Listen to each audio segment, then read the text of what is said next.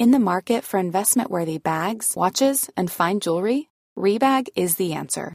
Rebag is a luxury resale platform where each piece is carefully inspected by experts to ensure quality and authenticity. Use Rebag to buy and sell finds from the world's top brands, including Louis Vuitton, Chanel, and Cartier. Head to Rebag.com to get 5% off your first purchase with code REBAGNEW. Shop today at Rebag.com. That's R E B A G.com. And use promo code REBAGNEW for 5% off your first purchase.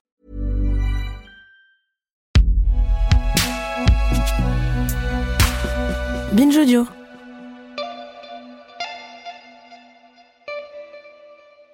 L'accélération brutale du conflit israélo-palestinien occupe une grande partie de l'espace public international. Le point de départ de cette reprise d'une guerre qui ne s'est jamais vraiment arrêtée, c'est évidemment l'attaque du 7 octobre dernier. Ce jour-là, le Hamas a tué 1200 personnes, des civils israéliens pour la plupart, et fait près de 240 otages. C'est la pire attaque qu'ait subie Israël depuis sa création. Et la riposte ne s'est pas fait attendre puisque la bande de Gaza est depuis soumise à un feu nourri. La guerre est totale. Ce qui veut dire qu'elle ne se fait pas que sur le champ de bataille, mais aussi dans les médias, dans l'opinion, dans les esprits. On le voit notamment au travers de l'usage qui est fait des images de cette attaque du 7 octobre. Après avoir été montré à la presse internationale et aux parlementaires israéliens, le film des atrocités commises ce jour-là se diffuse peu à peu. Récemment, le 7 novembre dernier, il était montré à un groupe de journalistes et de personnalités des médias français à l'ambassade d'Israël à Paris.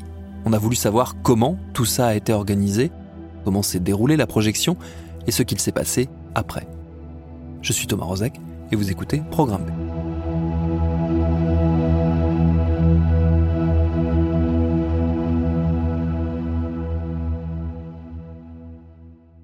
m'appelle Olivier Tesquet, je suis journaliste à la cellule enquête de Télérama, euh, où je m'intéresse beaucoup et depuis longtemps aux sujets euh, à la fois numériques, euh, mais qui peuvent avoir aussi un certain nombre d'implications médiatiques, on va dire.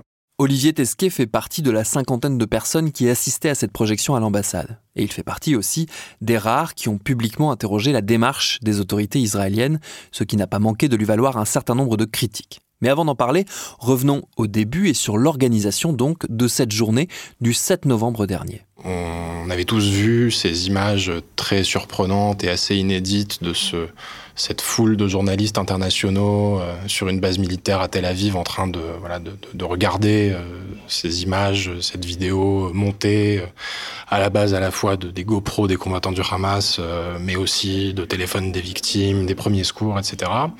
Euh, moi, c'est un ami chercheur qui était invité, qui m'a parlé de cette projection donc, à l'ambassade d'Israël, et je me suis dit, ben voilà, le, le, ben, le dispositif m'interpelle. J'aimerais bien voir à quoi ça, ça ressemble pour voir dans, dans quoi ça s'inscrit, parce que dans les sujets que je traite et qui m'intéressent, il y a évidemment toute la dimension informationnelle de la, de la guerre. On sait qu'Israël est un État qui pratique depuis longtemps, euh, avec une certaine agilité, la guerre de l'information. Euh, donc ça me semblait assez normal et légitime euh, de transmettre une demande pour aller voir un peu de quoi il, de quoi il retournait. Et euh, l'ambassade a, l'ambassade a accepté euh, que je vienne et que je fasse partie de cette poignée de, alors j'ose pas dire privilégié, parce que c'est un drôle de privilège, mais on était une petite cinquantaine dans cette, euh, dans cette salle de l'ambassade qui ressemblait à une sorte de, c'était très bizarre parce que ça ressemblait à une, à une, une, une situation room comme on voit dans les films américains, avec le président et puis tous ses conseillers, avec leurs décorations autour qui sont en train de prendre des décisions très difficiles dans des moments très compliqués, euh, avec cette grande table très très longue. Et là, ça faisait un peu cet effet-là. Euh, de, de, la seule différence avec une projection presse, c'est que les lumières s'éteignent pas finalement. Alors il y avait, euh, il y avait pas que des journalistes effectivement. Euh, il y avait par exemple ou alors des gens qui sont un peu à cheval sur les deux, mais qu'on considère pas euh, complètement comme des journalistes. Il y avait Arthur, par exemple. Mm. Arthur qui était invité parce que, comme on a pu me le dire, Arthur est le producteur majeur de la télévision en France. C'est lui qui, pour reprendre les, mots qu'on a utilisés, c'est lui qui produit le plus de minutes à la télévision française. Et à ce titre-là, il avait fait la demande en plus, il voulait voir ces images, il était invité. Par exemple, Arthur était accompagné de Franck Tapiro, ancien communicant de, Nicolas Sarkozy, qui, quelques jours plus tôt, était parti en voyage de presse à, l'initiative d'une ONG euh, israélienne assez proche de la pensée colonisatrice, on va dire, en, Israël, en compagnie de Elisabeth Lévy, André Berkoff, Yvan Rioufol, enfin un peu le banc et l'arrière-ban des réactionnaires et conspirationnistes de, de, de tous bords. Euh, et puis après, on avait beaucoup de, de, gens importants dans les rédactions, on va dire, de beaucoup de, patrons, de patronnes, de directrices de, l'info, de directrices, de directeurs de la rédaction. Il y avait David Pujadas, il y avait Nathalie Saint-Cric, donc des figures un peu de la télévision. Il y avait des, des patrons de rédac, assez peu finalement de, de, journalistes euh, spécialistes de la région, je mm. pense. Alors peut-être aussi lié au fait qu'un certain nombre de journalistes spécialistes de la région avaient déjà vu les images euh, quand ils, voilà, ils les ont vues de première main entre guillemets quand mm. ils étaient en, en, Israël. Donc là, on a, en fait, ça, ça laissait l'impression d'une projection VIP. Euh, moi, la première personne que j'ai croisée en arrivant là-bas, c'est Vincent Moscato, l'ancien joueur de rugby qui anime euh, une émission de talk sport sur RMC. Et j'ai pas pu m'empêcher de me dire, premier réflexe, mais me suis trompé d'endroit. Que, fait Vincent Moscato hmm. à la projection de, des, images de, cette, de, cette attaque du, de cette attaque du 7 octobre? Et donc, ça dégageait une forme de euh, d'entre-soi un peu, un peu VIP, oui, je peux pas le dire, euh, le dire mm. autrement. Et du coup, ça donne l'impression d'une sorte de privilège aussi. Mm. C'est ça qui est très, très bizarre, c'est-à-dire que on aurait le privilège de voir des images euh, qui sont passablement affreuses et, qu'en réalité personne n'a envie de voir, mais mm. dont tout le monde vient s'infliger le visionnage. C'est ça qui, qui interpelle un peu.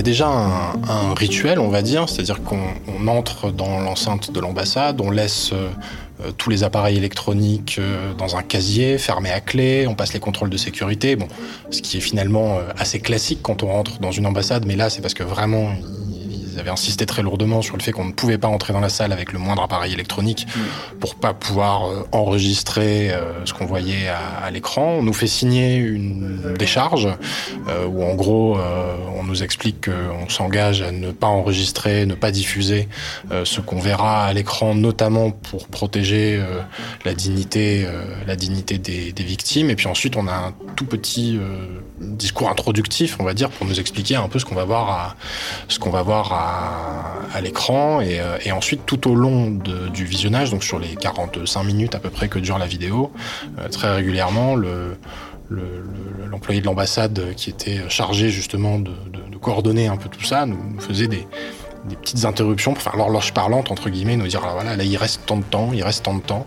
Et pendant ce temps-là, on a juste la succession de ces, de ces plans qui est assez cut, hein, finalement. On a mm. c'est vraiment des séquences, et au début de chaque séquence, on nous indique la source des images. Donc, on voit par exemple GoPro de combattants, euh, mm.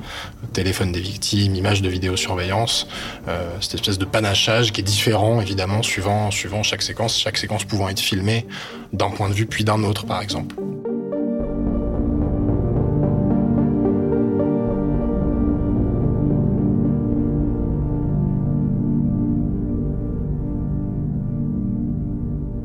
Après la diffusion, il y a une séance de, questions-réponses, on va dire, mais avec un, une condition assez particulière, c'est qu'on nous explique tout de suite qu'on peut évidemment poser des questions sur la projection, sur la vidéo, sur ce qu'on voit à l'écran, sur le sort par exemple. De, de euh, il y a une, une, séquence avec des, des, enfants dont le père est abattu sous, sous, leurs yeux. On en a beaucoup entendu parler de cette mm. séquence-là. Elle a été assez largement commentée. Donc il y avait des questions évidemment pour savoir qu'était-il advenu de ces, de ces deux jeunes enfants. Euh, mais par contre, on ne pouvait pas poser de questions sur la guerre. Euh, alors peut se dire qu'une représentation diplomatique euh, estime que c'est pas à elle de prendre la parole sur ce sujet, qu'il faut rediriger les questions à, à l'armée. On peut aussi se dire, c'est difficile de ne pas se le dire en tout cas, que c'est aussi un moyen de décorréler le dispositif de la projection et les images du contexte plus général de la guerre, sachant que ça intervient le 7 novembre, donc on est à un mois pile après, euh, après l'attaque euh, du Hamas. C'est pensé comme tel, c'est-à-dire que dans le petit discours introductif, euh, on nous explique que cette date-là a été choisie mm. parce que c'est une date, une date symbolique.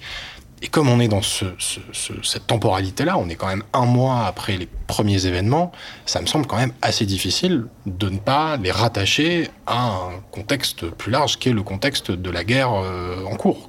J'ai remarqué qu'il y avait assez peu de questions au final sur le, dispositif en lui-même, même si à un moment quelqu'un a demandé euh, pourquoi vous nous montrez ces images? Et en fait, la, la seule vraie question, enfin, la seule question qui vaille si on s'intéresse au dispositif, c'est cette question-là. Mm. C'est demander aux autorités israéliennes, voilà, représentation de l'État d'Israël en l'occurrence, pourquoi vous nous montrez ces, ces images? Et c'est là où parfois les, les explications euh, deviennent un peu, euh, un peu difficiles. C'est-à-dire que on nous explique que euh, il faut montrer ces images pour lutter contre des discours révisionnistes, antisémites, dont personne ne conteste d'ailleurs l'existence, mais force est de constater, et pour le coup l'histoire, l'histoire contemporaine nous l'enseigne, montrer les images est absolument pas un remède magique contre la circulation de ce type euh, de théorie.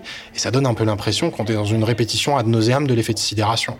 D'autant plus que euh, le public qui vient voir ces images, en l'occurrence des journalistes, ou euh, comme c'est le cas là ces jours-ci euh, des députés, et a fortiori des députés du groupe d'amitié France-Israël, on peut estimer que c'est des gens qui n'ont pas besoin d'être convaincus de la réalité, de l'horreur de ce qui s'est passé le, le, 7 octobre. Euh, horreur que personne ne conteste, personne ne conteste la véracité des images, personne ne conteste le caractère terroriste et épouvantable de, de, de l'attaque mais on est obligé d'essayer de dépasser ça quand on s'inscrit dans cette temporalité. Mm. On est plus d'un mois après euh, le 7 octobre. On peut pas rester euh, prisonnier d'une émotion euh, brute qui, bah, finalement, viendrait aussi paralyser le jugement. Ce qui ne veut pas dire que je jette un voile pudique sur la mm. réalité des images, encore une fois, parce qu'on a pu me... Quand j'ai écrit mon article, on me dit, mais oui, mais vous vous oubliez l'essentiel si vous décrivez pas ce qui se passe à l'écran. ce qui se passe à l'écran a déjà été euh, décrit avec force détail, euh, séquence par séquence, dans euh, des dizaines et des dizaines de titres de presse. Il y, a, tristement aucune valeur ajoutée à le décrire encore une fois. Justement, essayons de dépasser cette, cette sidération. Moi, je, ressentais bah, pas mal de tristesse en, en, ressortant parce que les images sont, sont, sont vraiment euh, dures et qu'on se regarde tous un peu groggy en sortant de là. Ce qui m'inquiéterait, c'est qu'on ressorte de là avec de la colère, avec du ressentiment, euh, et avec l'idée finalement que ça pourrait justifier euh, euh, une riposte qui soit une riposte euh, aveugle et, et, et, et, tous azimuts. Et cette question-là, on est obligé de la, de la poser. C'est-à-dire que dès lors qu'on répète ce dispositif de monstration comme ça, et cet effet de sidération, j'insiste un peu sur ce, sur ce mot, on fait commencer l'histoire avec le 7 octobre, on en fait la matrice de tout ce qui est en train de se passer, et on vient quelque part euh, justifier la réponse militaire avec tout ce qu'elle implique euh, à Gaza et, et, tous les débats qu'on a sur le caractère aveugle justement et mm. brutal euh, de cette riposte-là. Donc en sortant de là, on peut pas s'empêcher de se dire, moi le premier réflexe a été de me dire à quoi ressembleront les articles, alors c'est pas forcément les articles qui vont écrire eux-mêmes, parce qu'encore une fois, c'était plutôt des, des, des, gens qui décident, et donc c'est pas forcément eux qui, qui, qui, écrivent ou qui vont le dire à l'antenne, mais dans quelle mesure ça va infuser dans leurs équipes, parce que ça va euh, altérer leur jugement? Par rapport à la, par rapport à la, à la situation. Et du coup, pour rester dans un, un, vocabulaire qui est un vocabulaire de guerre, mais qu'on est obligé d'utiliser comme ça, moi je vois ça comme une forme d'arme psychologique en fait. Mmh. Euh, C'est-à-dire que dans une guerre de l'information, il y a des armes euh, cognitives, euh, psychologiques, et euh, cette arme-là, c'est l'arme de l'ennemi parce qu'un certain nombre, la grande majorité de ces images sont des images filmées par les combattants du Hamas eux-mêmes. Mais c'est une arme psychologique, on utilise l'arme de l'ennemi pour la retourner contre lui, pour essayer de gagner la bataille de l'information, euh, et ce qui est en plus au passage un vrai changement de doctrine par rapport à ce qui se pratique par exemple chez nous, euh, euh démocratie libérale, touchée elle aussi par des attentats dans un passé assez récent, qui est de ne surtout pas montrer ces images-là. Mm la, la, la, politique a toujours été celle-là. On n'a jamais vu les images filmées par euh, Mohamed Merah avec sa GoPro.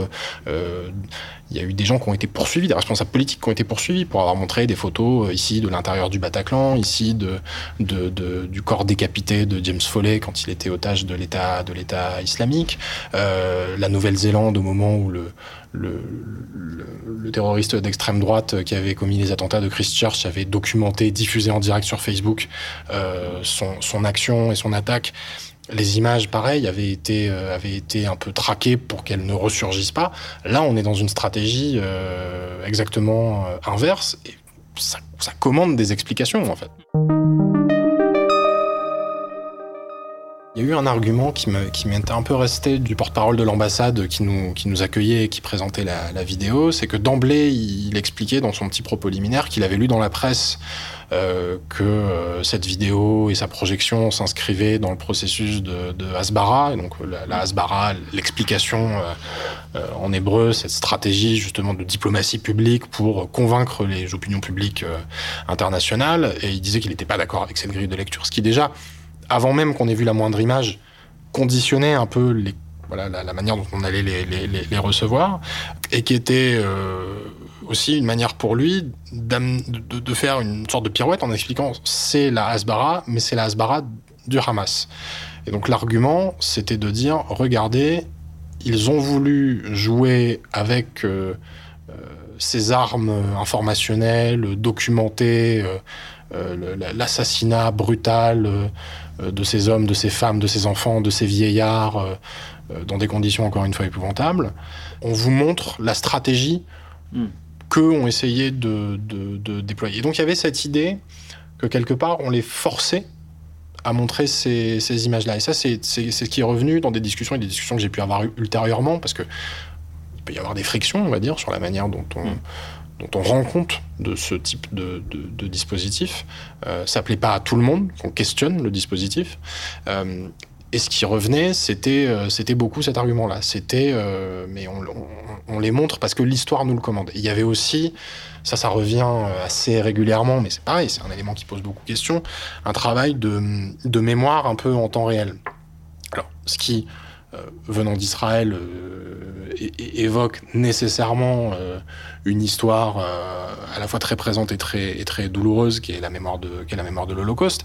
Mais la grosse différence quand même, c'est que le travail de mémoire sur l'Holocauste et le travail de, monstration justement des images, c'est fait dans un cadre judiciaire.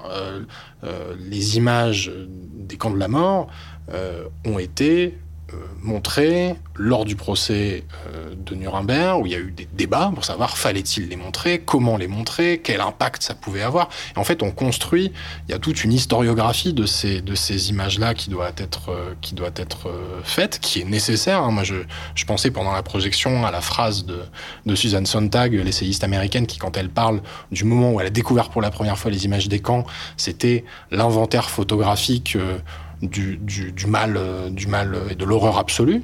Euh, et donc, on peut concevoir qu'on est dans cette chronologie-là, d'autant plus que euh, c'est l'événement le plus traumatique pour Israël et pour la population juive depuis la Deuxième Guerre mondiale et, l'Holocauste. Donc le fil généalogique, entre guillemets, on le voit.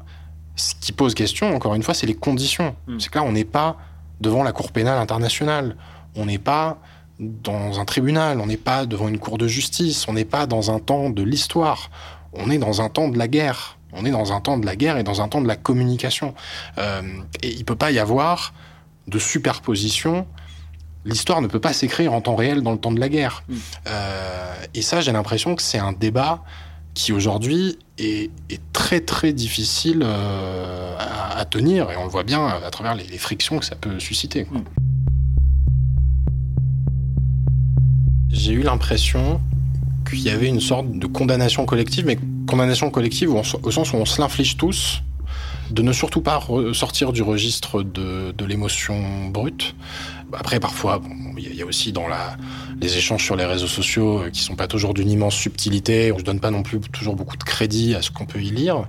Euh, mais il y avait un vrai tiraillement sur l'absolue nécessité de montrer ces, images. Et, je suis assez euh, surpris ou effrayé de la vitesse à laquelle finalement euh, on estime qu'il devient absolument nécessaire de montrer ces images, alors que pendant des années, des décennies, on n'a pas eu besoin de rendre compte de cette manière-là de l'horreur pour savoir que l'horreur euh, existait. Alors j'entends que effectivement il y a un retour en force de, discours euh, antisémites, j'entends qu'il y a des discours révisionnistes, j'entends qu'il y a des discours complotistes, enfin tout ça date pas complètement d'aujourd'hui euh, non plus. Et encore une fois, je suis pas certain que ce soit la meilleure des stratégies pour, euh, pour, lutter, pour lutter contre ça. Donc ça renforce l'idée aussi de, quelque chose de très campiste et ce moment où on, regarde l'horizon très très proche en se disant qu'on a atteint la fin de l'histoire, euh, un peu de moment euh, eschatologique euh, et qui est hyper hyper paralysant. Et j'ai repensé du coup enfin, juste après à la à la, petite phrase qu'avait eu Manuel Valls après les attentats de, de 2015 où il avait dit expliquer c'est déjà commencer à excuser petite phrase dont on commence à mesurer les effets finalement. C'est-à-dire que, euh, alors sur le moment, c'est un élément de langage, c'est un élément de langage qu'on moque, c'est un élément de langage qui peut offusquer, mais on voit que c'est un élément de langage qui finit aussi par produire des effets politiques. C'est-à-dire qu'on on revient à cette idée que, euh, effectivement, euh, expliquer, analyser, décortiquer, faire ce qui est en plus, j'estime que c'est mon métier, quoi, est vu comme, dans le meilleur des cas, comme une tentative d'excuser euh, ceux qui commettent les actes, soit dans le pire des cas comme une vraie complicité. Et bon, on voit que dans le contexte dans lequel on est, euh, mettre des cibles dans le dos, ça peut avoir des effets. Tu pars en Israël, là, Olivier. Est-ce que justement, l'expérience de ces images va teinter ton, ton, expérience de reporter une fois sur le terrain, une fois arrivé sur les lieux où tout ça, tout ça s'est produit, en tout cas beaucoup plus proche des lieux où ça s'est produit qu'aujourd'hui. Pour le coup, euh, pour, ne pas trouver que des, que des, des, défauts finalement à, ce, à cette projection et au fait d'avoir vu ces, ces images, peut-être que les voir et voir le dispositif qui va avec me donne aussi des clés pour approcher certaines personnes avec qui je vais être amené à, à dialoguer pendant mon, pendant mon, mon reportage, euh, parce que j'aurais peut-être touché d'un peu plus près mm. l'horreur, à la fois euh, l'horreur à laquelle ils ont été confrontés directement, et ensuite l'horreur dans laquelle ils sont. C'est-à-dire que euh, nous, d'ici, on peut se permettre euh, de, s'octroyer le luxe de ne plus être dans l'émotion complètement brute un mois plus tard. Euh, je pense que quand on est en Israël, la donne est peut-être un peu différente, c'est peut-être un peu plus difficile de s'extraire justement de ce registre de, de l'émotion.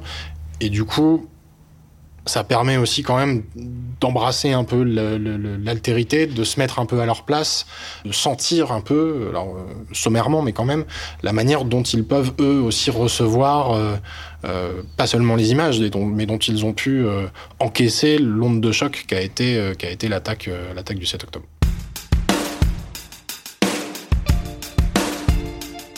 Merci à Olivier Tesquet pour ses réponses. Ses articles et notamment celui qu'il a consacré à cette projection du 7 novembre dernier sont à retrouver sur télérama.fr. Programme B, c'est un podcast de Binge Audio préparé par Charlotte Bex, réalisé par Quentin Bresson. Tous nos épisodes, les anciens comme les nouveaux, sont à retrouver sur toutes vos applis de podcast préférés. Cherchez-nous sur Internet si vous voulez nous parler et à très vite pour un nouvel épisode.